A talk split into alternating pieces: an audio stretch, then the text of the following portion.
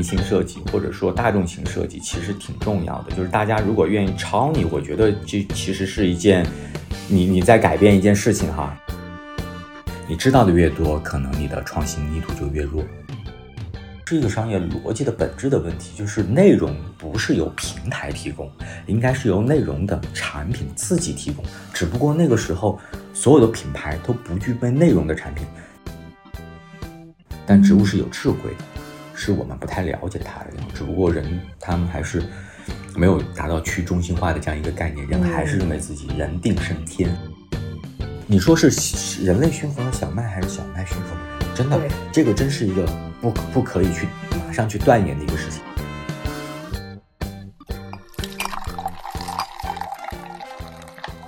不知道去哪儿去嘎嘎，不知道听什么听 Oh my God，和我一起喝喝果茶，聊聊天。Hello，大家好，欢迎收听今天的 Oh my God。那么今天呢？我请来了一个我非常喜欢的品牌的主理人，就是超级植物公司的创始人李习斌，习斌老师来给大家打个招呼。大家好，Jennifer 好，非常感谢那个邀请哈，因为正好赶上能在深圳碰面，对，赶紧那个。对我一听说他来，我就说马上周五来我办公室，然后习斌老师还说你怎么就是逮我逮的这么紧？对，因为就是。一直就很想跟你聊一聊，就是超级植物公司还有品牌这一块儿。没有太好，就就相互学习一下嘛。对，不要谦虚啦。对对对。然后可能就是大家，我觉得可能大部分听众都对超级植物公司比较了解，但是可能对创始人本身啊，也也有一定的好奇，不是特别的了解。启明老师可以大概介绍一下你的背景。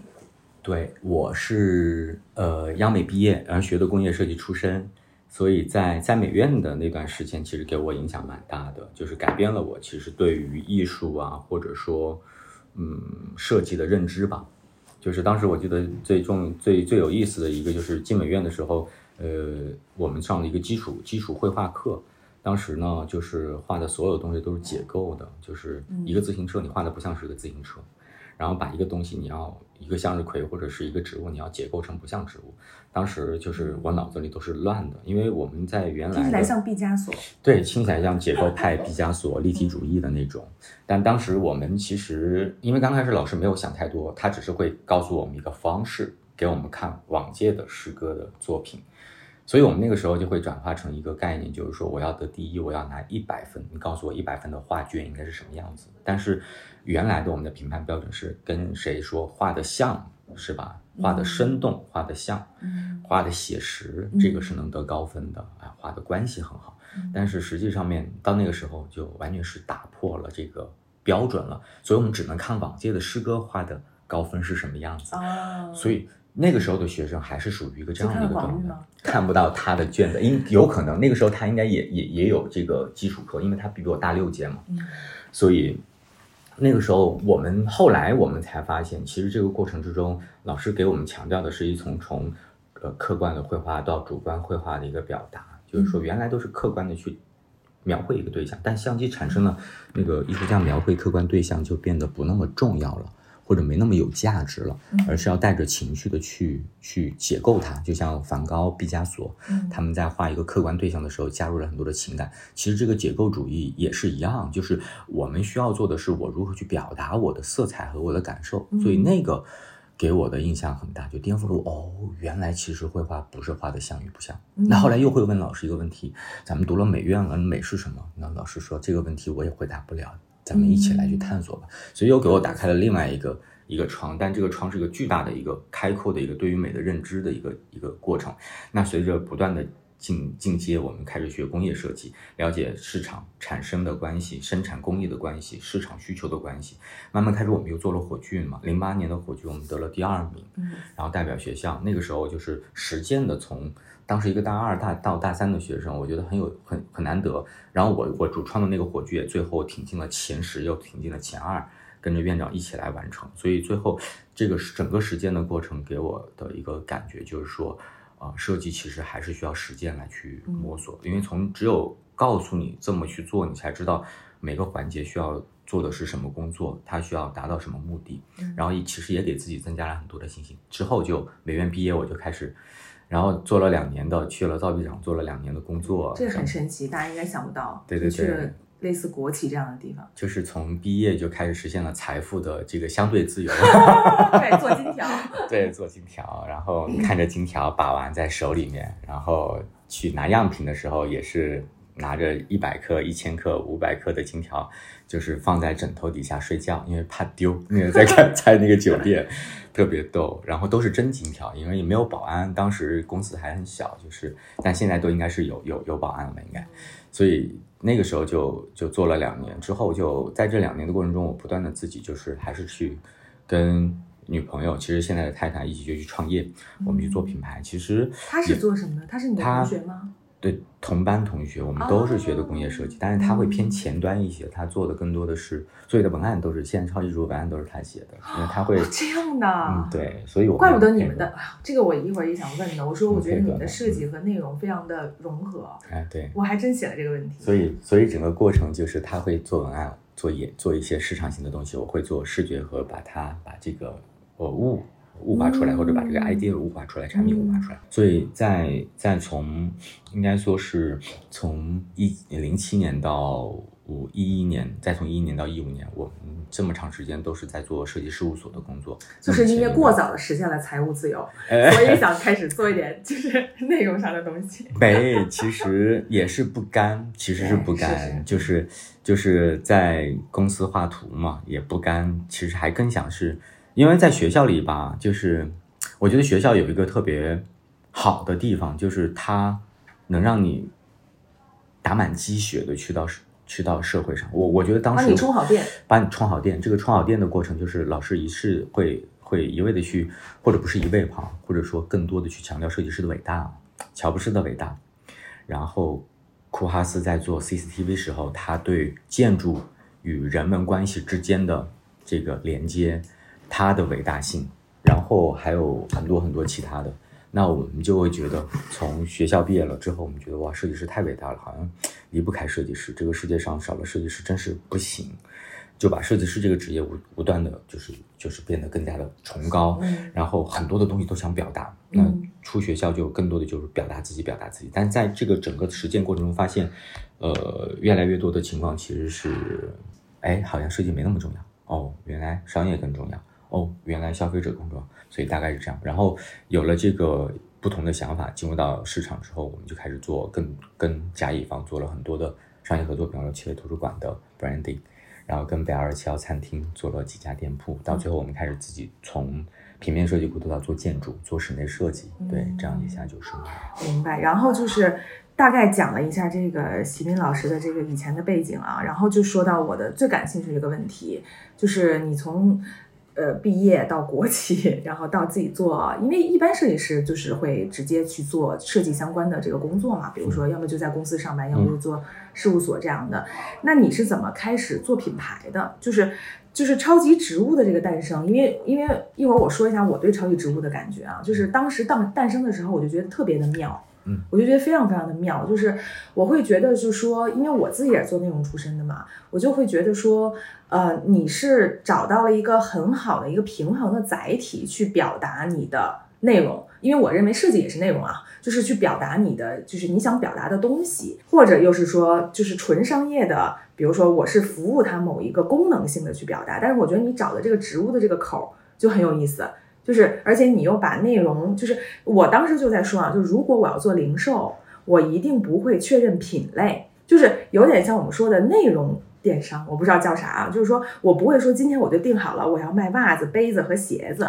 因为这个很无聊，而是因为因为其实我在说做媒体的思维跟你做这个超级植物很像，就是因为我们是选题制的。对吧？就比如说今天我们这本杂志，我我的风格是定下来的。就比如说我这本杂志，它不管出多少期，我的风格都是这样的风格。嗯。但是我每期的选题不一样，所以我在每一次去表达我不同选题的时候，我依然带着我的风格。但是我比如说今天我的选题是关于呃关于呃科技。那可能我出的一些内容就是关于科技啊这些东西。那我在做零售的时候，其实我也是这样的一个编辑思维，就今天我的选题是科技，所以可能我会去出三 C 的产品。但明天的我选题可能是艺术，那可能我就会跟艺术家去合作一些东西。那我的品类也会跟着我的选题去换。对所以当时你在我看到超级植物出来的时候，我就觉得这个是一个特别有媒体和内容思维的一种做零售的方式。你当时怎么产产生的这样的一个，怎么选择的这样的一个品类？这个我还真没有想想那么多哈。最开始其实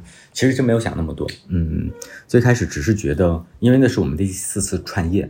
所以第四次创业的话，我觉得我们首先呃确定了一个目标，就是说这个不是玩票，嗯，这个因为前前两次可以说是想做产品出来，嗯我们就顺道做做成了商品，嗯然后但是商业上不成功，但是发现很多问题。但是第三次我们努力想去做好，第四次我们就一定是认真想去做好它。所以这个是一个大前提，就是它还是一个商业性的行为，就是要赚钱。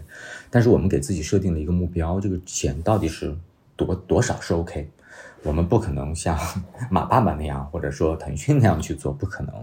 然后，但是我们可能有自己的一个目标，这样就设定了我们的一个大致的方向，不会偏颇。所以从整体上面是定了一个调。但呃至于为什么选植物，其实当时是我觉得还是一个直觉。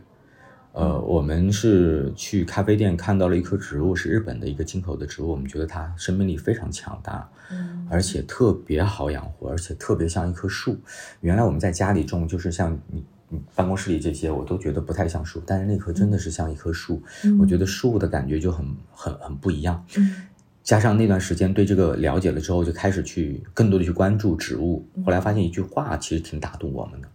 就是人是离不开植物的。呃，人老说植物是低等植物，低等生物。嗯，人类什么的，神啊是它是金字塔形，它是在最最最中间，不是说最下面。但是呃，很多的这个科学家也都是生物学家，没有植物学家。但植物是有智慧的，是我们不太了解它而已。那从智慧的角度，后来去说什么是智慧呢？就是说，如果说人活着是为了生命的延续，人类成为灵长类动物，统治地球也是为了生命的延续，或者说希望从地球延伸到外星，作为一个跨星际的物种，那生命和基因的存续是不是智慧？是不是每个生物所希望去达成的终极目标？嗯。哦，如果从这个角度去判断，我们设定一个范畴哈，那我觉得植物是有智慧的，因为首先植物从给地球带来生命，嗯，孕育了人类，孕育了生物之后包括，它在延续自己的这个，对的，包括它在延续自己的生命这个方面来说，地球还是一个绿色星球，它还是在这个，但只不过它感觉不能移动，它感觉被有点人类被动的感觉。被动的感觉，嗯那你就不能说它是一个没有智慧的。嗯，所以从这个角度来说，我们发现哇，而且人就类就像小麦驯服了人类一样，对吧？对对对，嗯就是或者你说是是人类驯服了小麦，还是小麦驯服了人类？真的，这个真是一个不不可以去马上去断言的一个事情。就是你觉得你好像利用了它，但其实它利用了你，延续了自己的基因。是的，是的，嗯让它让它的基因变得更大。就是你现在不是说了一个笑话，你想让自己的基因，任何的生物想让自己的基因不会被灭掉，那你就让人类喜欢你。嗯 熊猫我觉得不会灭种，大家都很喜欢，是吧嗯？但是有些生物，但这个世界上面还是会有一些迭代。但它可能牺牲了一些自由意志。啊、可以这么说，对，可以这么说，失去了一些自由的一些点吧，嗯。但我觉得，就是呃，回过头说，就是，所以我们个人会觉得植物是一个非常有趣，而我们对它不太了解的一个事情。嗯然后说回来，所以就是植物这个基因和人类在内心里的植物基因是没法去改变的。就是有一天我们去到火星生活，我们也是去种土豆嘛，嗯所以从这个角度来说，植物基因对于人来说非常重要。只不过人他们还是没有达到去中心化的这样一个概念，人还是认为自己人定胜天，所有东西都是为我服务。但是我觉得后来通过了解之后，我们发现，哎，这是一个特别有意思的巨大宝库，就是这一点。所以为什么叫超级植物公司？当时我们觉得，我们肯定做的不是想去卖植物这件事情，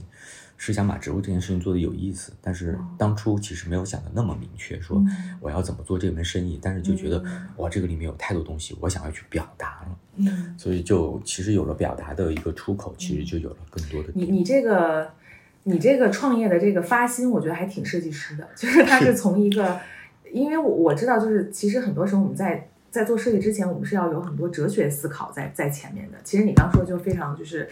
这类的这个导向在前面嘛。但是其实那就像你说的，可能我刚才有点过度解读，因为比如说我在之前去想的时候，包括我马上想问你这个问题，就是你怎么去想商业这个口？因为比如说，如果我要去创一个品牌，要作为我表达的一个载体，因为就像你说的，它你肯定不是为了卖植物，你还是为了表达你的。你的内容嘛，那如果我要去选择一个表达我内容的载体，我可能要两个同时想，一个是它得有意义，就像你刚才说的这些东西；另外一个就是说它跟我的意义怎么结合，以及它能不能卖钱和做大。是，那你这块你是怎么想？还是说你完全没有考虑这事儿，就是先考虑考虑的那个事儿？然后分分阶段，对你问的这个问题问的非常好。其实分阶段，对第一第一个阶段其实是属于一个表达欲的阶段，所以当时其实并没有想那么多，但是想了想了品类。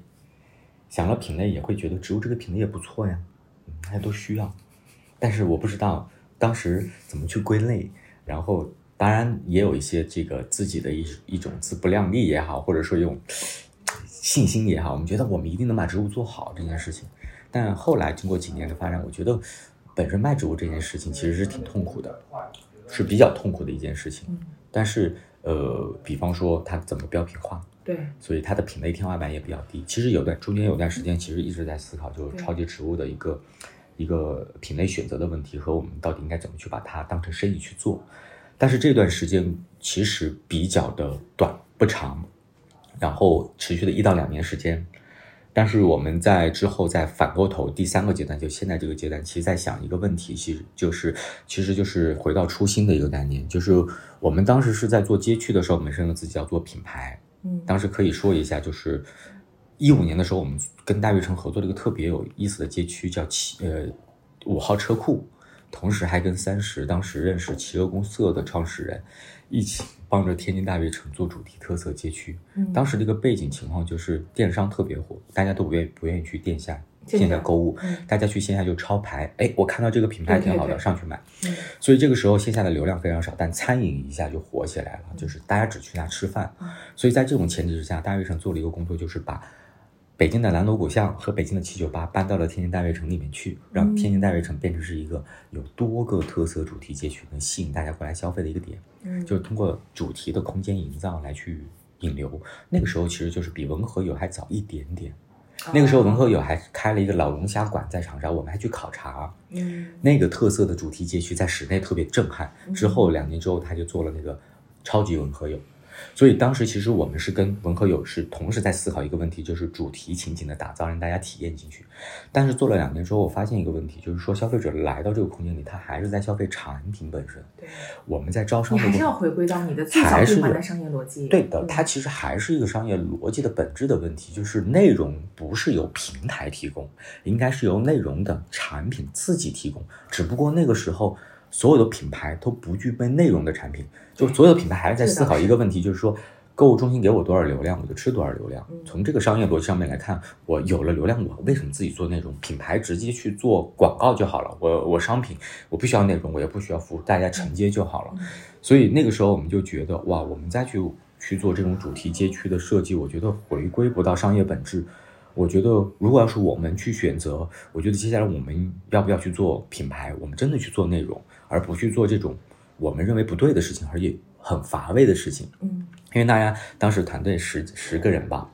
大家其实认真的在思考这个问题：我们要不要一八年的活我们都推了？因为当时从一五年的成功到一六年、一七年，我们的活儿就是接的都是真的，就是电话都邀约不断。因为大家当时只认设计师，对，当时就是好像真的很新。天天大悦城的飞总王飞总就是。就就跟我说说，席斌，你说哈，这这街区是咱俩一个咱们给给传出来的哈，为什么大家都问你要电话号码，没人问我要电话号码，我不平衡，就都讲设计师是谁，所以当时我会觉得啊，这是谁设计的？但是实际上是真的是天津大悦城团队跟我们一起，我们把我们的创造力非常好的实现出来，但他们在商业落地上面帮我们去去设计好了很多的东西，其实也跟他们学到了很多，比如动线怎么规划，嗯，然后怎么去设计灯光，怎么去设计配比。所以当时其实我们的商业逻辑，第二次的商业逻辑的营养的补充是，其实是大悦城和商业地产给我们的。包括现在我们在做空间设计，其实很多都很遵循商业地产和人性本身的逻辑。嗯但是从那个以后，就说说到这儿，就是我们其实，在初清的时候，是我们认为内容很重要，所以才有了超级植物。我们不做商业空间、主题空间，团队一一门心思在做内容，就是因为植物有很强的内容。我觉得这个内容是自产生的，所以就有了这个想法。但是又有了第二阶段的对商业性的思考，说啊，不应该就这么去做，应该还是考虑到商业。但是回到现在来讲，我是觉得我们一直在找一个方法，就是说如何让超级植物能持续。那我觉得可持续的话，其实还是回到本身品牌本身去思考一个问题，就是什么样的品牌才是最好的商业品牌，嗯或者说嗯能让大家记住你。我觉得是一个是，呃，让大家觉得你是一个人，就是让你让大家觉得你是一个有趣、大家心神向往的人。嗯我觉得这是品牌的一个内核，就是让大家大家对你产生兴趣。嗯第二就是这个人需要做很多的东西出来，然后这个东西让大家觉得哇太棒了，是哇的感觉，而不是哦的感觉。所以这两个区别很大。所以我觉得这两个如果是核心的话，那我觉得我们其实就要去思考，我到底如何让消费者找到这两种感觉，重新去认识我应该怎么去做这个品牌，而且可持续的去做。嗯所以这个阶段我，我反而觉得回到初心很重要。就是最开始想到超级植物，是我一定能把它做的有意思，这个这个表达的欲望嗯是让我能产生出来 wow 的产品的。我觉得最底层的一个动力，嗯我觉得这个是很重要的。第二个其实就是这个品类是一个能够不断产生好的内容的，嗯那我只需要去把它做得更像是一个人嗯输出就好了。所以这是我最最近的一个思考。我明白，但是我是这么考考虑的啊，因为我觉得从内容，你你的这个视角肯定是没有错的，包括就是把它拟人化，因为他就是一个人，他就是你的性格、你的 personality 嘛，我愿不愿意跟这个人做朋友？我而且我觉得呢，就是这个是超级植物或者是善于内容的品牌的最大优势。就像我在做 Gala 的时候也是，就是我们会把内容无限的拉长，因为这是你的优势，我觉得一定要保保持。但是我反而就是刚才我问你的那个问题，其实你说你这个阶段回归初心，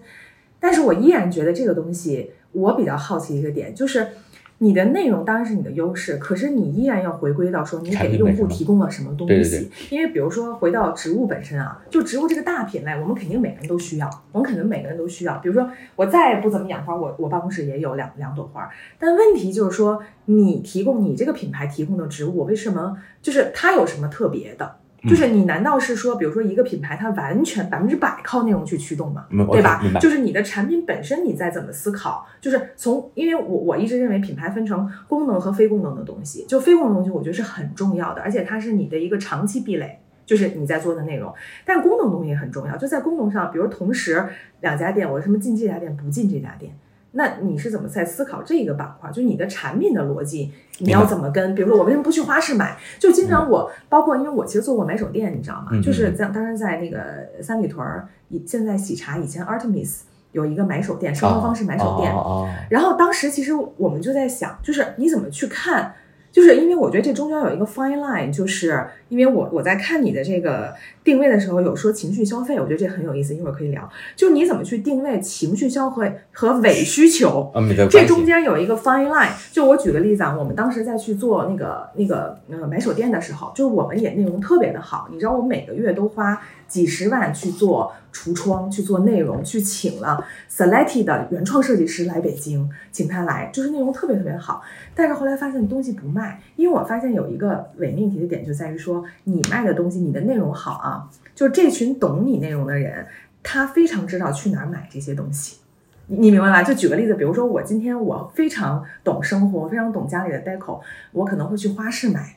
我可能不会去你这儿买是的，因为我特别懂。就像你，比如你是一个设计师，你不会去那种很贵的或者是很 fancy 的这种这个商场去买，你可能完全知道从什么渠道买你喜欢的家具，买你喜欢的东西。但是不懂的人呢，他更要看功能或者是大众所认知的这种产品卖点，你给他输出的内容可能对他又产不出太大的影响，对吧？所以你怎么去找这个产品的这个差异的这个点？明白嗯，明白，我知道你的这个问题，就是情绪需求和伪需求中间那个点。就是我可能做了很多给别的花店做品牌营销对，就是你等于给人给别人做了一个教科书，人家觉得你内容特好，或者比如当我们从业者的时候，我看你内容，哎，我觉得特别好，但是当你变现的时候，我可能说我自己去花市买了，对对对 就。这样子。而且你那个花上面有没刻“超级植物”这四个对字是吧？是王大爷的那个，这个就是我们其实挺也不能说苦恼，我觉得还是挺挺好的一件事情。就是我们现在去花市，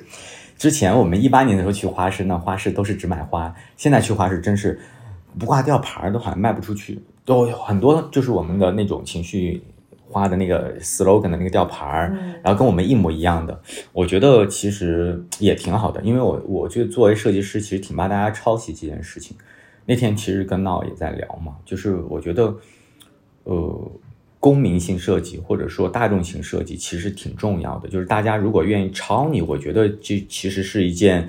你你在改变一件事情哈。但是回过头我们也对去怎么么去保护。持？对，我是觉得，嗯，就是我们必须还是要找到一个品类，但是我觉得植物不难找品类。嗯就是植物可可做的东西实在太多了，就是它它融入生活。呃，我们我们其实现在来看，呃，怎么说呢？如果说回归初心，我倒觉得还是那个事儿。我们我我个人是不太想把商业这个事情和这个事情联系的特别的紧密，或者说勾连的特别的强。我觉得是对于任何一个人都有任何一个人的特质嘛。这个特质就是说我逻辑思考很强，或者我是商业出发，我的每个东西都要投产品。我们也试图有有过这样一个实验。嗯我们之前在做第三个品牌的时候，我们就完全用商业逻辑去出导，说嗯不要遵循我个人的 O 不 OK 和喜不喜欢，我们遵循市场的一个意见。当时我们做了一个纹身贴纸的品牌，也是我们第三次创业。这个给我们一个大的启示，就是说，我们刚开始的时候做第一个图案的时候，做了前一百个图案是凭我自己的感觉做的，包括设计师，我们做了一百个图案的纹身贴纸，嗯谁的卖的好，根据那个卖的好的再去复制，嗯。卖的好了再去复制。嗯。那最开始的第一百个图案还是每个都挺有个性的，每个都有挺有个性，而且很丰富。但是慢慢开始，慢慢开始，我们持续到半年的时候啊，卖的是最好的那个阶段非常好，甚至很多仿品就来了。但是慢慢开始，半年之后，一个是竞争对手来了，第二个是我们在这半年的时候不断的去迭代，几乎一个月就迭代一次，所以整个画面的图案到了第六个、第第十个月的时候，非常的统一了，都是那个卖的好的的产品。所以这里面就出现了一个问题，就是卖不动了，而且客群就很单一了。原来都是年轻小女孩喜欢更多有意思的，变最后变成了年轻小女孩的其中一个部分啊，说她这个风格挺喜欢的。嗯所以我觉得有些时候其实遵循自己的内心去做和尊重市场规律来做，它可能获得的是两种结果。有人可能适合这么去推导，但是我们做这么做，就发现这个品牌和产品没有个性了，就没有自己的一个语言了。嗯所以现在来看，我是觉得我们可能不太是那种特别有企图心，一定说做这个事情就一定是推导我要卖这个事情。但是最近我们在做一个计划，就是说把内容和产品分开，就是说内容就只关注于内容本身怎么去让它有趣，但这个有趣其中的一个核心点就是我们的品牌价值。嗯但最开始的时候，我们还是列了一个品牌价值，就是我们不是我们我们的品牌价值其实或者 slogan 在变。最开始的时候是不卖花的花店，嗯到最后可能大家都搞搞笑了，就是还是卖了一点花，就说不怎么卖花的花店。但最后我们其实这都是开玩笑，但最后我们把超级植物的核心价值其实总结成三个关键词，就是向阳、乐观和坚韧，其实就是植物的精神嗯和植物能给我们带来的什么样的嗯情绪也好，或者是满足也好，其实就回归到你说的情绪的价值的消费。我个人觉得，现在嗯，我未来对未来情绪消费还是挺看好的。也就是说，现在的年轻人更多还是为自己喜不喜欢买单，而不是为我有没有多一件裤子。其实我有特别多鞋，那你觉得那些鞋都是为了功能消费吗？不，就是为了情绪消费。嗯，我明白我明白你说的点，但我倒不觉得说是它是一个像你说的是表达优先还是商业优先这个事儿，而是嗯说你怎么把它融合在一起。就你刚才说的，比如说你你未来想把它分开，这也是一个方向。嗯但是我可能会觉得说融合可能会更好，为什么呢？嗯就是说，我是觉得就是说，当你想成为一个融入他生活，因为你比如说你情绪消费这个东西，它得嗯真正能融入他生活，它嗯不能是因为跟风。或者是因为跟跟什么，它是因为。明白明白我就在说，明白我为什么喜欢餐饮，是因为其实我也在说，我说 Gaga 也是提供情绪消费的，因为你同样，比如今天我吃饱，我有非常多的选择，那你为什么要选择在一个环境优美的地方吃一个沙拉呢？哎，但是它本身这个产品它是站得住的，我愿意来吃。但是额外的这个消费可能是我们的不同的选择，因为你知道很有意思一个点，就是在深圳，我有我有我有见过非常多的程序员或者技术的人员，他赚的非常的多，但他绝对不来嘎嘎。这是一种消费的思维，就是说我为什么要浪费时间坐在这里，对对吧？所以我本质上我还是一个情绪消费，我在整个的大大餐饮里面，我就是非必要的，我就是非刚需的。可是我的给你的戒指，它是可以融入到生活里的，因为我是觉得，就是你但凡你想作为一个服务人们生活的品牌，你必须具备商业性。是如果你不具备商业性，就是我的感觉，如果你把它分开，是的它。可能未来很难去彻底的去融入大家的生活。哎，哦我我可以再问你一个，就反客为主哈，我不能老说，我得问你，我得学东西。我们是碰撞，对。对，就比方说，你觉得这种嗯内容和产品之间的关系，呃，我听完之后，我我感觉有点理解的话，就是说，呃，我们需要让消费者通过一个内容进入到我的产品本身产生互动，然后在在这个互动的过程中，认知了这样一种内容对于对自我的满足之后，形成一个对对，我再举个例子啊，就是我瞎说的。刚才我听你说过，临时想起来的。嗯就比如说，呃，你不能完全，你刚才提到一个很有意思的公民性设计。公民性设计就是等于我设计出来一个一个东西，然后让改变了一些大家市场上的一些动作啊。我觉得这个有点太 NGO 了，太太太公益了。就但是呢，我觉得什么叫把你的设计和内容融入到商业和产品里？就举个例子，比如你提供情绪价值，但是呢，比如你给我一个呃一个一个一个月的一个植物情绪包，举个例子啊，一个月的植物情绪包，比如说像我，我一个月我会换我办公室的花儿的，呃，或者是植物，但咱可能不做花儿啊，那你可能给我不同的一个情绪表或者什么的。然后你给我盲盒儿，就举个例子，就比如我一个月我就从你这儿订，然后呢，你给我每一次都不同的情绪，比如今天我本来很低落，我上班很烦，结果呢，你就给我寄来了一个放轻松的一条松松树，然后上面写放轻松，然后下周你又给我寄了另外一个东西，你说你可以。呃，你可以乐观向上、阳光一点。你给我寄了一个什么东西？哎，我觉得这个东西就把你的情绪和内容和我的，呃，和我的产品联合在一起了。因为我就在想，你刚才说那个公民性的设计，我在想，比如你做那个注定红，对吧？你知道后来我去花市，所有人都在卖那个注定红。那如果我是一个用户哈，虽然我非常 buy in 超级植物的这个内内容，但我下次买我一定去花市买，是的是的因为无所谓嘛。是的，可是如果说你给我提供了一个整个的 whole package 内容和，比如说你把我的频次，我刚才说你的载体必须得有频次，比如说我跟你定一年的植物，那即便我知道市场上有，我也会买你。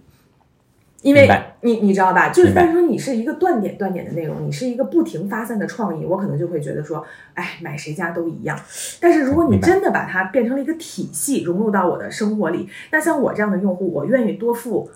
一定的钱选择超级植物，即便我知道超级植物卖更多更贵的钱在花市。对，其实，哎，你这个问题我我我觉得还挺好的，嗯就是我我们最近在做一些计划，其实是我觉得是挺对的一件事情。一个呢是，呃，在品类上面，我们一定是说我们不是说卖植物的一个品牌，嗯，呃，因为我觉得卖植物，我们希望把植物变我看你在卖香氛了，对，就是想说这个香氛的这个事儿，因为卖植物，说实话，我们希望大家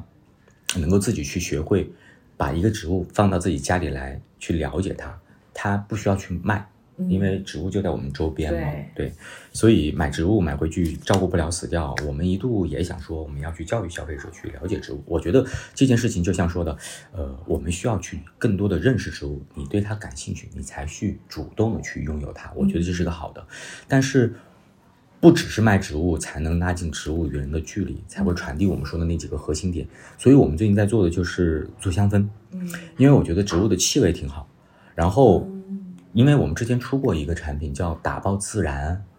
我们把不同地方的自然做到牧养罐里面带给你，所以植物这个气味也是很重要的。所以我们最近在出一个叫做容器的计划，容是欣欣向荣的容，它形容是草木繁盛的样子，器就是一个容器。我们做了一个统一的容器，嗯我们把不同地方的气味打包哎带给你，你打开就能闻到。所以我是觉得这件事情就很美好。嗯然后，而且我给我们的提供了一个方式，就是说，超级植物要变得更有活力，其实是用不同的平台和产品矩阵去将植物的故事通过不同的方式讲给大家。我觉得你这个方向好。因为我前两天看你出那个香氛，我就觉得不错。哎，对，因为因为我刚才在听你的时候，我在想，我觉得你完全可以定位一个新的点，就是说你是给大家给都市人提供植物带来的情绪的，对对，对吧？它是一个这样的，就是不是说给你带来植物的哲学或者是植物的什么东西，而是植物给你带来的情绪。那你可以发散的品类就特别的多。而且哈，那个这个是为什么想出来？就是我回那个老家的时候。包括我们去了一下那个呃那个那个四川啊成都的时候，我就发现，在竹林里面走和在老家的那个我我在长沙江边走，我突然闻到那个熟悉的植物的一个味道，其实就是一个草香味儿，对，和那个海海浪边呀，就是江边不是海边，江边的那种有一点点。呃，不能说腥，哎，有点腥的海草的那个那个江水的味道，江水的味道，大连的那个海边还不太一样。海藻、海生物植物的对，就是还不太一样的是，它是河里的、江里的，对，所以哦，我就觉得哇，那个感觉就一下就很舒服了。很多植物的气味其实是挺有回忆的，比方说山茶花的味道和那个月季的味道，我就会让我想到哎爷爷，因为爷爷最爱种的就是月季。月季花的那个花香，有时候花瓣还挺有意思的，所以我是觉得，其实在这个过程中，每个人其实对于植物的情绪都还是有。那我需要做的，其实就是把这个内容和这个产品能够尽好的去挖掘出来，或者说，其实我可能是先想到这个产品，之后慢慢开始发现，其实它还是挺有内容，但是这个产品和这个内容正好跟品牌是相乘的，那我觉得这件事情就值得去做。所以我们现在在。出不同的计划，包括我们想在西瓜地里听音乐会。嗯，我们现在也在谋划一个叫瓜田音乐会，就是在一片西瓜地里看见西瓜了，摘下来吃着西瓜，听着音乐会。其实它就是一个植物的计划，就是就是一种哇很舒服的生活方式。其实植物就是挺躺平的，我觉得我们 应该向植物去学，就随遇而安。然后在哪都能长出来。我一听你做活动，我又着急了，因为活动不好赚钱。哎，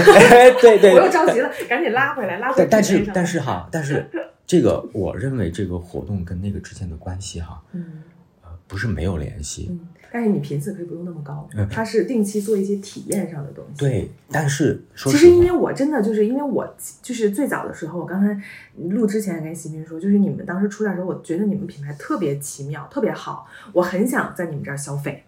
就是因为我 我也是那种人，我就是如果说我喜欢你的品牌，我喜欢你的逻辑，我喜欢你的内容，我希望能多支持你，我希望买你的东西。但是后面我会发现，我能买的东西有点少。所以其实这个部分，你你你的这个顾虑，我觉得。慢慢开始会打消掉，就是我们在在做一些扩品类的事情，对，一直其实在做尝试，但是前提条件是我的内容一定不能少，就是我这个我特别我特别的认可，因为你擅长东西，你坚持要表达东西一定要坚持，但是你必须找到那个连接点，对对，这样才能让更多的人喜欢你、支持你嘛。因为我我真的我有一直我一直有一句话，就是好的内容一定要让更多人看见，对对，我觉得这它才有意义嘛。所以，我真的觉得你可以定义成植物带来的情绪，根据情绪你发散品类。比如说，有一种气味情绪，你可能有一套气味的品类，然后可能有视觉上，因为植物带给我们视觉上的感感受也特别多。那可能不光是它本身的视觉，你可以出一些其他的东西，视觉上，比如说，然后还有听觉上，比如说你可以做一些听觉上的东西啊。我觉得就是可以无感的，然后你去看说什么品类适合，这就是回到我最早说的，就是选题制的出品类。是的，我觉得这样的话，我作为用户我是很期待的。因为，我我觉得我们这群人其实是挺多的，但是如果你给我一个单一品类，我可能就会切换了。就比如说，你如果只给我卖植物，一个单一品类，我再喜欢你的内容，我也就会切换了。但是如果说你是不停的给我新东西，我觉得这样既能满足你作为创始人的这种表达欲，对吧？我不想，我不想永远我说这个内容很无聊。对对对。你不停的切换内容，但是每一次你的内容根据你的内容选题，它可以提供不同的产品。那对于用户来说也有新鲜感。我觉得这是一个双赢的。然后你的商业体系也可以更。就是横向的去扩展，我觉得这样就很有意思。但是可能唯一就是供应链稍微有点……呃，对对对对对，是的，是的。因为你老换品类。对对对，你提的这些其实都是呃背后思考最麻烦的一个问题，就是说老想着一扩品类，老想着其实就是其实就就其实也可以聊另外一个话题，就挺有意思的，就是说你知道的越多，可能你的创新力度就越弱。哎嗯，哎，供应链有问题啊，对，哎，生产成本有问题啊，是，还有那么多员工呢，哎，这个是到底自己消化做还是外包做？嗯，所有这些问题发现都跟创新本身没关系，嗯但是都是你知道的，所以我觉得这个也挺有意思。叫刚回回到那个话题啊，我觉得我我还挺想问你一个问题，就是说，在呃在 Gaga 在做这些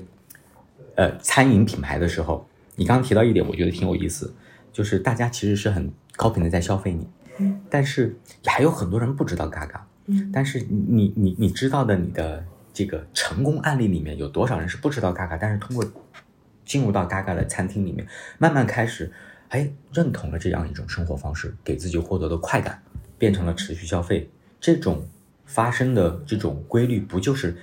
很好的一种把生活方式介绍出去的一个成功案例吗？就是这个，你你有一些体会吗？或者说你们的一些一些想法是什么样我的最深的体会就是我说的，就是其实我自己在操作嘎嘎的时候，我分成好多层，就是因为我觉得，就是你去把一个品牌做大，它一定要从跟八爪鱼一样，从各个维度，一个是从各个维度、各个渠道，还有一个是各个形式，你都要去，你都要去铺。嗯所以包括就是说，因为我们有非常多的好的内容的表达欲，你更要有那种硬实力，嗯你更要有商业的东西。就是你刚才说，就是说大家是怎么知道嘎嘎？我跟你说一个最实际的东西，就是我们的选址。嗯，就是就是你就是，当然这是对于我们实体店啊，因为我提供的是一种感受嘛，是空间嘛，但是你可能又有别的，那你可能要再找你那个渠道里最硬的一个一个一个渠道，让更多的人先进来，因为我们其实是个漏斗的，我们是个漏斗的。那其实对于我们这样去提供线下体验的品牌来说，你最重要的，包括我们公司其实最核心的一个点，其实就是选址的能力。那所以在我们，尤其是我们这四年扩张的时候，我们就一个最扎实的事情就是选择我们用户，比如一线和新线城市的 A 类商圈的 A 类位置。明白。那你知道有一个很有意思的事情啊，就是，呃，我我那天有一个朋友来，他说他他就说我给你看一下，他就是在微信里他搜“嘎嘎见”三个字儿，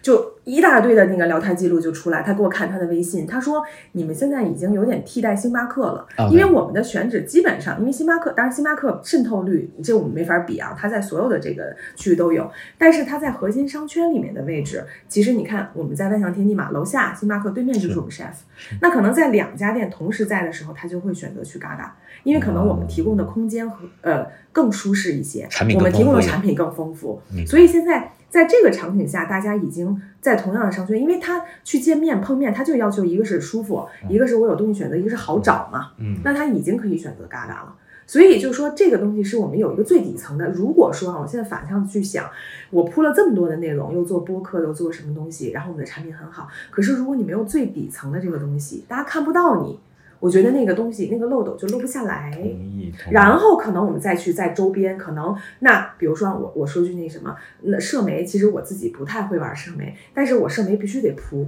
因为大部分人可能在看你产品的时候，他的搜索路径他就是在小红书，嗯，那你可能得铺小红书。但是上面就像你说的，我们的初心是不能放弃的，这个也是我们跟别人的差异。就我品牌作为，我想作为一个长期的品牌，不是一个网红品牌的。先决条件就是我得有我自己的表达，那就我坚持做我的播客、我的内容、我的联名这些东西，所以你各个层面都得铺上。没错，我知道你的意思，嗯就是它是一个其实理性跟感性并存的。理性的那个部分其实就是构架你的那个，这个部分其实团队还有人了。所以我我原来是我自己一个人做，现在等于呃太太帮我来弄，然后还有就是我们那个运营合伙人，他也会在供应链上帮我们去解决一些问题。是就是我是觉得，现在我有点想把这两个人，其实我我能了解，但是我尽量就是回到那个问题，尽量不知道的太多。但是我知道这个渠道很重要，就比方说，嗯哎，有这么多渠道能够吃掉我这一批货，那我知道我的研发的这个嗯周期因为其实。产品送到客户手里，就是对你最好的一个品牌的诠释啊。是的，是的。你说了那么多，你做了那么多的内容，你做西瓜田，你做西瓜田一场可能只能三十个人，对吧？嗯可是你产品做到那么多人手里，他看到你上面的设计、你的包装，他自然而然对你产生兴趣。所以商业还是表达的最底层的东西。对，嗯，然后其实你说内容跟品牌之间能不能呃这个结合起来？其实我觉得是可以，因为比方说西瓜，我不知道你了不了解西瓜，可能你不了解，嗯，是吧？但是西瓜我以为我了解。哎，可能你以为它很甜，但其实可能你不了解，是吧？哎，嗯超级植物就可以带着你去真的去了解这样一个被大家特别喜欢的西瓜，它形态也很好，它其实也可能会很有态度，那可能在某年的这个时间，它也可能会成为你的一个注视的一个一个焦点。所以我是觉得这里面是有内容可以去做的了。它它只不过这个联系可能我们不会去刻意把它去做做到一个强关联，说哦你听完这个演唱会就买我这个西瓜或者买我这个西瓜的饮料，而可能就是说哦。挺有意思的，哎，它这个西瓜很可爱。其实现在大家都是就是颜值控嘛，嗯，其实了解一个品牌，我觉得更多的是看到它哦，挺好玩的，我想进去，哎，这个挺有意思的。但是我觉得我们设置的是让大家不断的去了解我们内心要表达的东西，而不是说第一眼看到的东西就是我把我内心里最底层的一定要告诉你我的哲学观点什么。其实最表层其实都是让大家进入到觉得有意思的，就是像。怎么讲？好莱坞大片一样，前六分钟、前三分钟一定要把大家引入到这样一个情境里面去。嗯，这个可能很重要。就对于我们做设计的，这个是一个技巧性的东西，但是你不能缺失下面的东西，因为下面的东西消费者是想了解的，很多消费者其实是想了解的，而且他们这这个就我认为是情绪消费和内容在深层次的去消费，但是。扁扁层的消费肯定是个漏斗型，会越来越少。就可能像嘎嘎进入到你们餐厅里面去看、去吃，慢慢开始感受。去了第三次、第四次，发现还有更层次的，哎，还有有趣的哦。嗯，我感受到自己变得更加的饱满了，就有点像说，为什么说情绪消费也好，未来的会市场空间我会是会是一个更大的，是因为每个人都希望活的深度变深，宽度变广，一辈子当几辈子活。大家都的时间都有限，互联网的公司都在抓取大家的时间。嗯，那这个时间的抓取，其实有些时间就浪费过去了。所以我认为物极必反，大家有时候还是得回归。我到底是刷抖音去看卖货，还是真的去感受这个夏天的时光？谁能让我领入到一个让我回归到生活的一个点？我不知道这个一定是品牌要取的工作，但是我认为。在下一个阶段，品牌如果能做到这个工作，我认为其实这个品牌就起到了很重要的作用，就是我感受到了更好的生活方式。呃，就比方说，该躺平就躺平，该去享受就去享受。嗯，所以我觉得就是呃，注重内容的生活方式品牌有一个特别重要点，就要做用户运营。我不知道你们做不做。因为其实它真的是，就是因为我之前说，我有一个逻辑，就是做品牌有两种逻辑，一种就是我把我的产品打磨的商业性啊，这个特别的强，利润性啊，所有的特别强，我尽量卖给更多的人，嗯，因为它标准化了嘛，我卖给更多的人。另外一种维度就是我得圈一群人，然后我深度了解他们，就像你说，我我要像一个人一样，一个朋友一样，然后他的不同的需求我给他满足。我是觉得注重内容的品牌可能都得走这个模式，因为就比如说我认可你的这种方式，你可能卖什么我都会买，我就怕就刚才我说的我没得买，对吧？我已经认同你了，但是你没有给我消费的选择。但是如果咱俩产生了很长的长期的关系，可能你去西瓜田我也会去，嗯，你出了香妃我也会买，我觉得更多是这样的一个关系。但是你说如果说我们是一个打磨产品的这个，它可能就不是这样了，你的产品就得老少咸宜，比如我做可口可乐。对吧？你就得是说八岁到八十岁他都可以喝这个东西，嗯，肯定是前者，对，肯定是前者，就是还是针对我们的用户群去做，嗯，因为现在越来越，所以你们应该弄一个那种订阅制，就真的是我觉得像你们这类品牌真的可以这样，嗯，然后你可以就像你说的，我要丰富我的生活嘛，明白，那可能各种各样的东西。那你要抓的是这群人，他可能是你的资产，是的，啊，然后你给他去输出，这样你也不用做那么累嘛，因为每次重新研究市场，现在又流行什么，我又得改。没错，而且而且植物是其实是一年四季都有的，它其实是用一个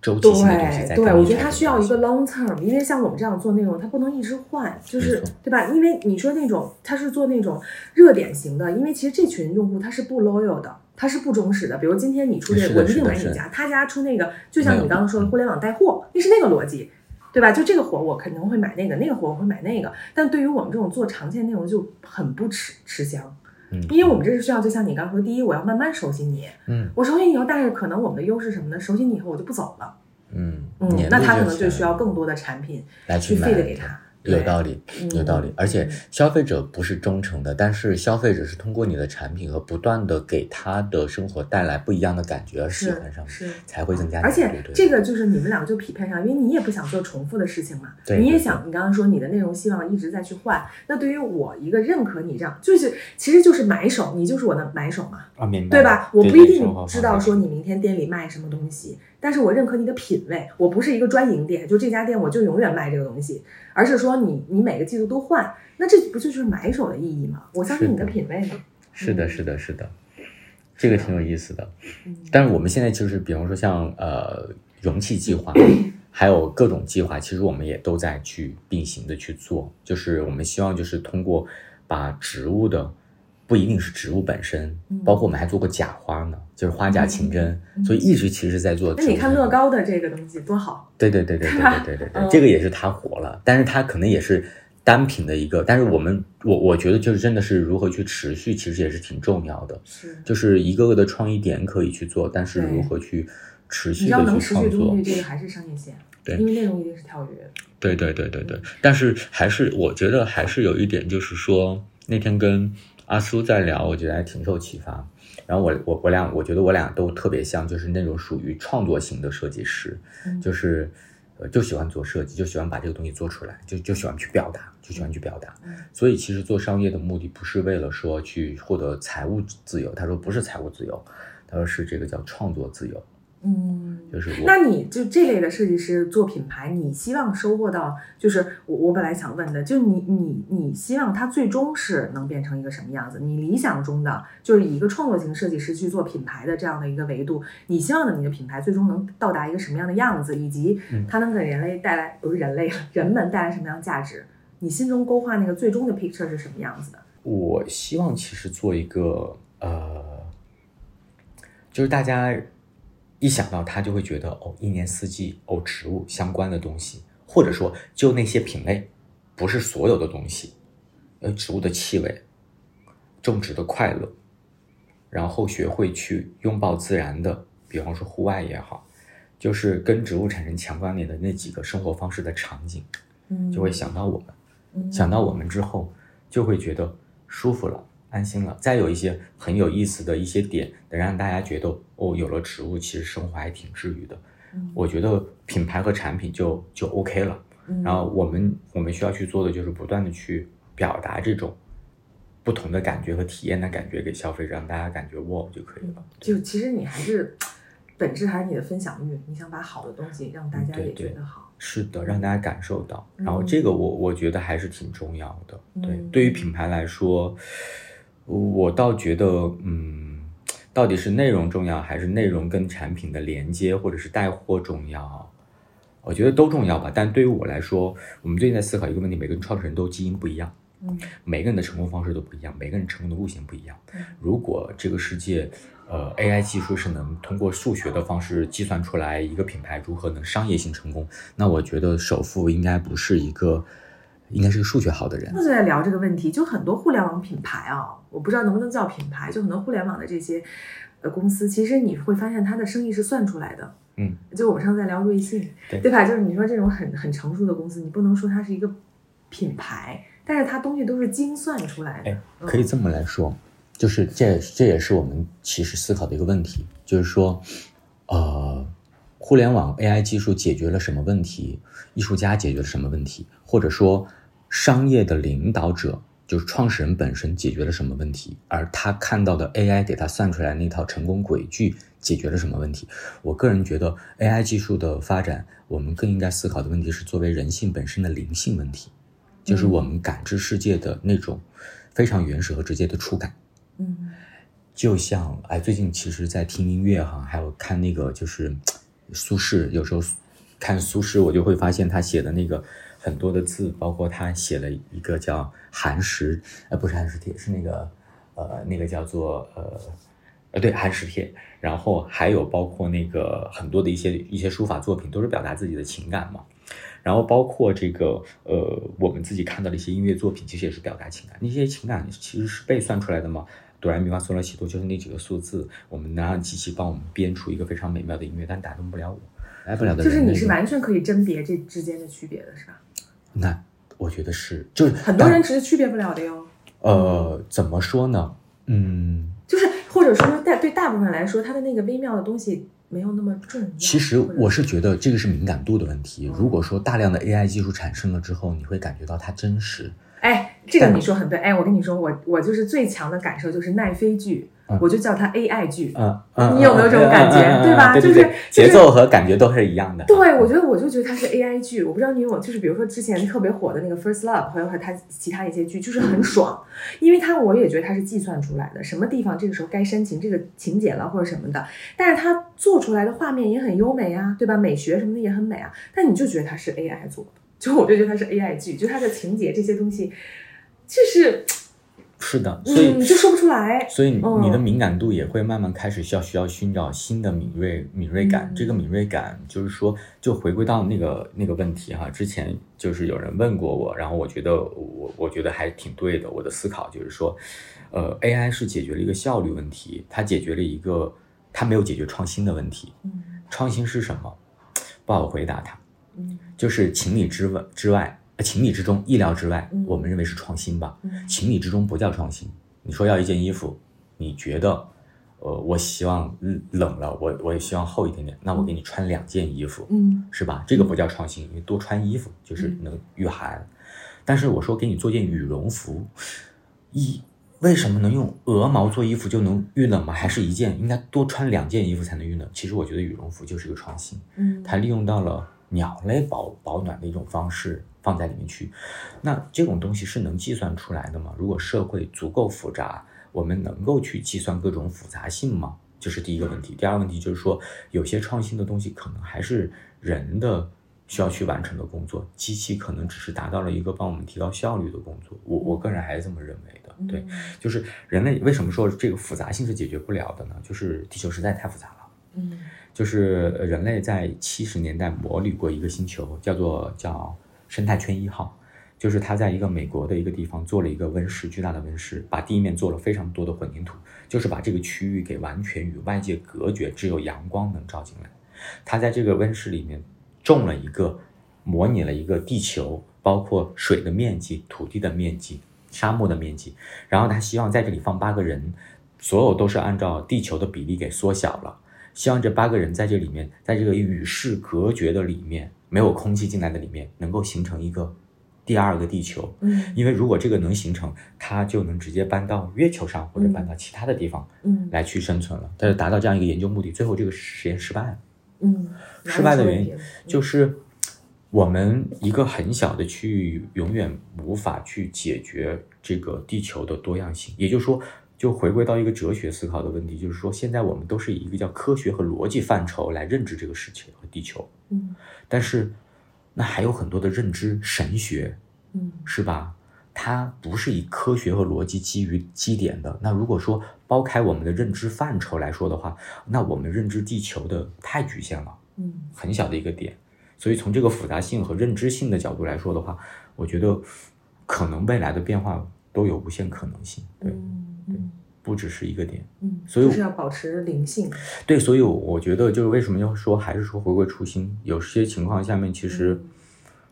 呃，就是我特别同意，就是其实就是包包括我一直在说的，就是你要坚持做对的事儿，哎，对对吧？就而不是对的做事儿，就可能很多东西对的对的用对的对的方式做事儿，你可能马上财富自由，你能因为你 follow 这个规则嘛，对嗯吧？你可以快速，但是是对的方法做事儿，但它不一定是对的事儿，所以就是初心其实就是对的事儿嘛，就是你坚持对对的事情，而且嗯做对的事情才会开心，开心才会反哺你。其实这个对的事情才能滋养你这件事才情，它才有意义。不要做着做着就是变形了，为了做而做了。对，有段时间其实就是有点变形。你说的那个感觉很对。那我觉得你找植物这个点，现在听起来就非常的契合，嗯，因为它嗯是最具备灵性的一个载体，跟你的这套哲学思路其实是打通的。是的，是的的，它我也觉得是自然的一个缩影嘛，灵性的一个缩影嘛，我觉得。当时我们找到植物这个品类，当时那一下我们俩都觉得哇，特别好特别好，就感觉哇，打开了一个巨大的世世界。嗯我们的我们其实都不太了解植物，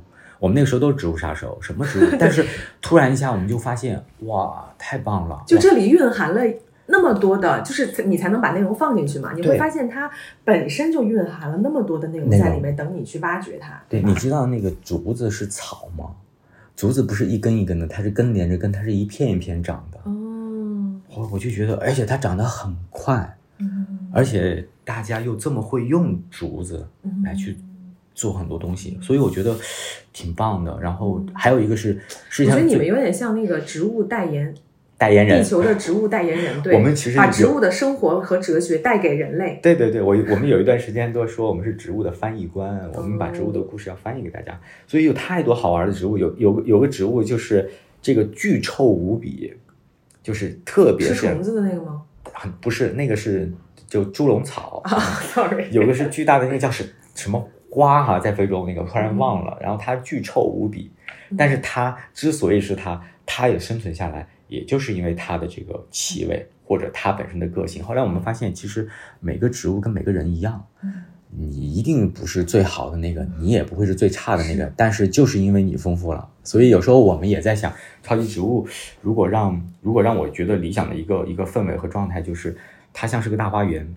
每个计划都在讲植物的内容和故事，但是每个计划都不一样。这个其实平面上也可以做啊，因为你知道我很喜欢收集植物那种图鉴，就我去一些老书店，我特别喜欢翻那种他画植物的剖面。其实有很多书它是它是植物学它才画的那个东西是的，是的，但那个东西非常的美，啊我觉得这就是越说我越觉得你选这个品类好，就是因为它本身就是可能我们我们当时是在研究这个科学的。对吧？就是我要研究这个植物种子长什么样啊，是什么这些东西。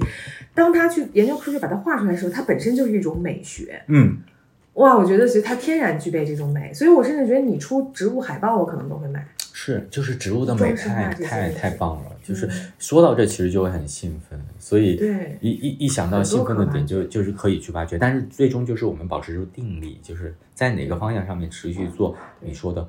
对的事情，并且这个对的事情是不是对的做事，是做对的事情，并且是我们能够去做好的这样一件事情。是，那没想到我们今天聊到宇宙这么大的点啊！我最后问一个就是比较具象的点，就是嗯本来想一开始问的，就是你你你在嗯，当然刚才我们知道了你的这个，比如说商业逻辑、产品逻辑和你的内容逻辑，但是你在具体比如产出一个一个产品的时候，你的一个呃，包括你的设计语言和你的内容，因为你的文案特别好嘛，嗯就是你这些东西你是怎么操作的？比如说你是先有谁，再有谁，或者是他们是怎么融合在一起，最后形成一个整体给到大家的？因为你一个产品上既有产品本人，也有你的设计语言，也有你的文文案语言，你是怎么把它怎么去操作这件事情？就就头脑风暴会，或者说哦。大家在提报的时候，是因为一句话产生了非常有趣的情绪，还是是因为啊，看到啊就每次主导不一样，有的时候可能是一句话，有的时候可能是是一张照片，就像哦就像我们当时翻了翻了一张照片，觉得挺有意思的，就是那那个花长得就像死了一样，但它其实没死，我就觉得那个花长得太逗了，就是那一片花摆在那儿，我都想扔掉，因为它都已经枯黄了，但是实际上面它插了一个牌子，写着我没死，我还活得好好的，请浇水 我就这样，然后。后来我觉得哇，挺有趣的，这这个就是很有意思的一个点，就是说，就是你就知道，就是可能是一张照片，可能是就像那个呃植物里面的那个那个一句话，可能就打动我了。因为我印象很深，是你们哪年万圣节？是去年万圣节吗？还是什么？呃，是你做了一个南瓜嘛？啊然后你你写了一首诗，对，什么番茄觉得对对对呃土豆是怎么呀？哎，我觉得那那个诗很打动我。哎，那个个是你是先有的诗吗？我也觉得那个诗很好。然后你知道很后来很有意思，我还碰到了一个朋友，他纹了一个南瓜在身上。啊我说你为什么纹一个南瓜？他说因为有一首诗很打动我，就是你们当时选的那首诗，哎所以他说纹了那个。这个好像应该是这个好像我我我得问一下，应该是瑶瑶写的，但是我我不知道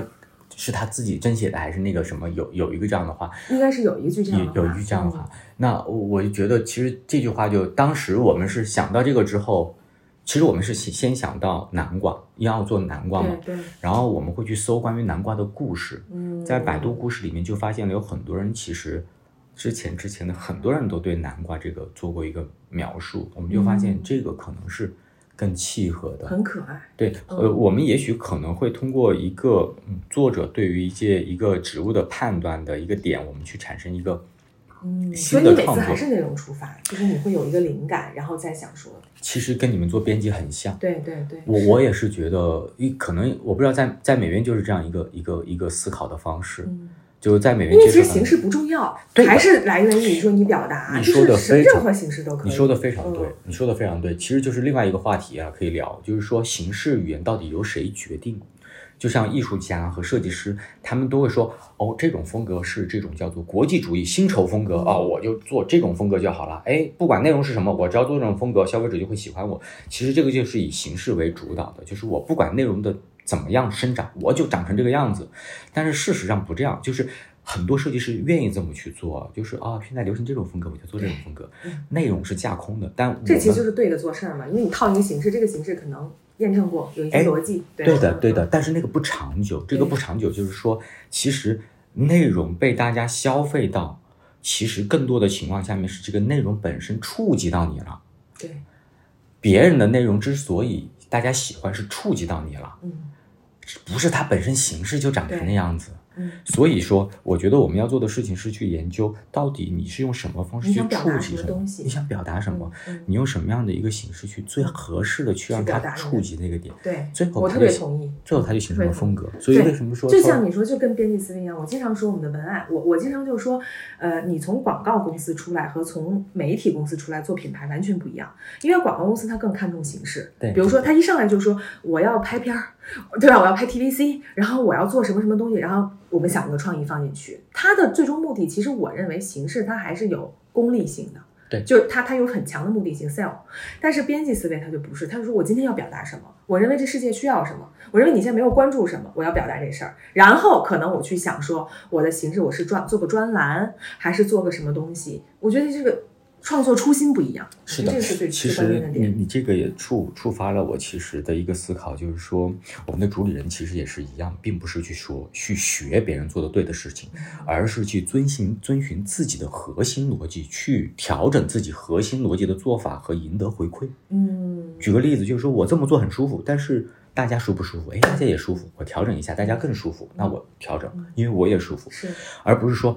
我认为消费者这样会舒服，但是我不是很舒服。但是别人说这样做他们会舒服，那我就先这么做那为我做错在哪儿呢？我也不知道，原来是这个做错了，所以这是对的做事儿。那我觉得更重要的其实是寻找自己的方式去做对的事儿，对对吧？这自己的方式才能去形成自己的一套。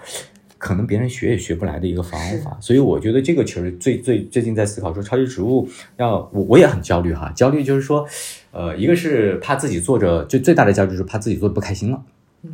第二个焦虑是怕自己做的不开心，同时大家也不开心了，嗯，所以我希望就是，哎，那我先让自己开心起来，对，我觉得这一定是源头，对，因为在一切的不确定下，你只能先把住自己的内心。我觉得这个是，我觉得是我们做内容。我经常说，做互联网的人是行为学，他不 care 我怎么想，这就是行为，就是你的数据出来了，我就按照你这个来，它是一种分析。但是我觉得我们在这么多不确定下，包括我们今天的听众，我们年轻人也很焦虑啊，对吧？他觉得所有事情都不确定对，周围的什么事情都控制不了，所以我们才很多人选择躺平嘛。那我觉得在一切事情控制不了的情况下，你只能先把控自己的内心，然后再去是唯一。对，然后再去寻找正确的一条逻辑和方式能够回馈你。那其实之后再去用，我觉得是前期是靠你的感受，之后靠你的认知和你的理性判断和你的商业逻辑再去佐证你的这样一个想法。当然不能肯定是那种，就是肯定跟艺术创作有区别，但是我觉得这种方式可能更适合。品牌的塑造去走出来，呃，前者通过数据去驱导的，我觉得一定是效率为优先，就是我必须要高速、高效、低价的占据消费者的市场解决问题，可能跟我们现在做的吃一顿饭，其实说实话，这便宜的也能吃，好的也能吃，它不是一个必须消费品。虽然说现在肯定是必须消费，但是这个并不是每天都得吃西餐哈，是吧？那像植物也是一样的，所以它不是必需消费品，它可能品牌心智就会更重要一些。是的，是的。嗯，好呀。那我们今天也聊了很多，就没想到就是 聊得非常的广阔，宇宙。OK，好啊，好呀，那今天非常感谢，我觉得聊得非常开心，没想到聊到这么高深的，给我也很多的启发，所以我觉得再次要就是跟我们就是那个我们的听众 call back，就是说，如果你在迷茫，其实我在我的播客里经常跟我的嘉宾，其实我们价值观也很很很一样，就是如果你在迷茫，你不知道怎么办，或者你焦虑，我觉得回归初心，保持灵性，这个就很重要。对对对对，不然的话，你会被太多的声音所淹没。嗯，对对对对对对对嗯，没错，就是我觉得看看植物哈、然后了解 了解植物，然后真的去跟植物对对话，然后我觉得可能，我觉得大家就是听放下播客以后，就是去咖咖吃个饭，然后去超级植物 买点植物，你的生活就会愉悦起来。好，这广告打的不错。好嘞，好啦，那我们今天就到这里，谢谢，拜拜，拜拜，拜拜。